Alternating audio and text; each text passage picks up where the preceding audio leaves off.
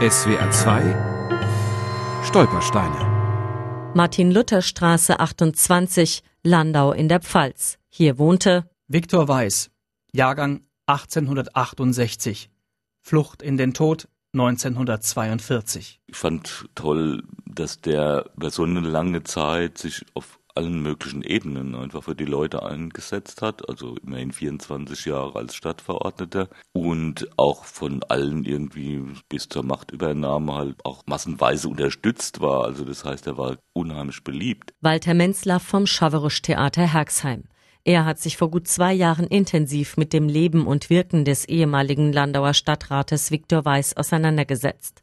Dessen Geschichte spielte eine große Rolle in dem vom Chaverisch Ensemble geschriebenen Theaterstück Landauer Leben, eine beeindruckende Beschreibung des jüdischen Lebens in der südpfälzischen Stadt. Bei seinen Recherchen zum Stück ist Walter Menzlaff besonders eins aufgefallen. Um die Jahrhundertwende bis zur Machtübernahme durch die Nationalsozialisten war in Landau endlich so etwas wie eine Integration jüdischer Mitbürger ins gesellschaftliche Leben zu spüren. Das war ja jahrhundertelang gar nicht möglich. Und deswegen haben sich die Juden besonders darum bemüht, eigentlich nicht anders zu sein als andere, ja. Der Viktor Weiß, der war jetzt auch nicht so ganz eng an die jüdische Gemeinde gebunden. Der hat ganz normal Familienfeste wie Weihnachten oder so dann auch gefeiert. Sagen wir mal, dieses Jude sein, das hat nie eine, eine große Rolle gespielt gespielt. Vielmehr lag Viktor Weiß daran, sich in das politische Geschehen einzubringen und etwas für die Landauer zu tun.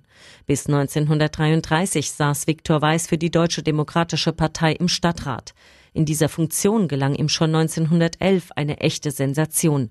Er organisierte den ersten Rundflug eines Zeppelins. Er selber ist auch mitgeflogen und es wird dann auch gesagt, dass er einer der wenigen war, die dann zum ersten Mal Landau von oben gesehen haben. Für die Landauer war das einfach eine Sensation, das von unten her allein schon zu sehen. Ne? Es war ein Volksfest, da war richtig was los. Ja, da wurde gefeiert, getrunken, gegessen und oben eben dieser Zeppelin. Während des Ersten Weltkrieges gründete Viktor Weiß zusammen mit seiner Frau eine Stiftung, um Soldaten und ihre Familien zu unterstützen.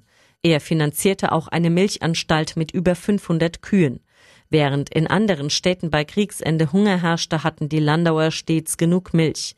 Weiß war eine wichtige und anerkannte Persönlichkeit des öffentlichen Lebens. Doch das änderte sich komplett mit der Machtübernahme durch die Nationalsozialisten. Er wurde angefeindet und sogar für kurze Zeit inhaftiert. Gerade noch an seinem Geburtstag gefeiert, so stellt es das Theaterstück Landauer Leben dar, im nächsten Moment fallen gelassen. Weg hier, nur weg aus Landau. Ich krieg hier keine Luft mehr. Die Landauer werden schon noch merken, was sie an dir gehabt haben. Du musst weiterkämpfen. Es ist zwecklos, Käthe. Ade, liebe Freunde.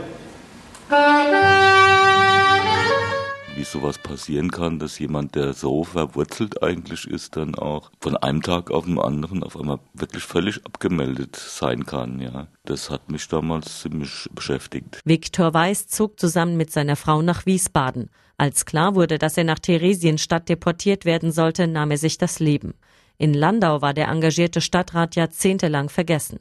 Erst jetzt wurde eine neue Straße nach ihm benannt.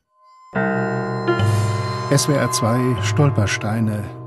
Auch im Internet unter swr2.de und als App für Smartphones.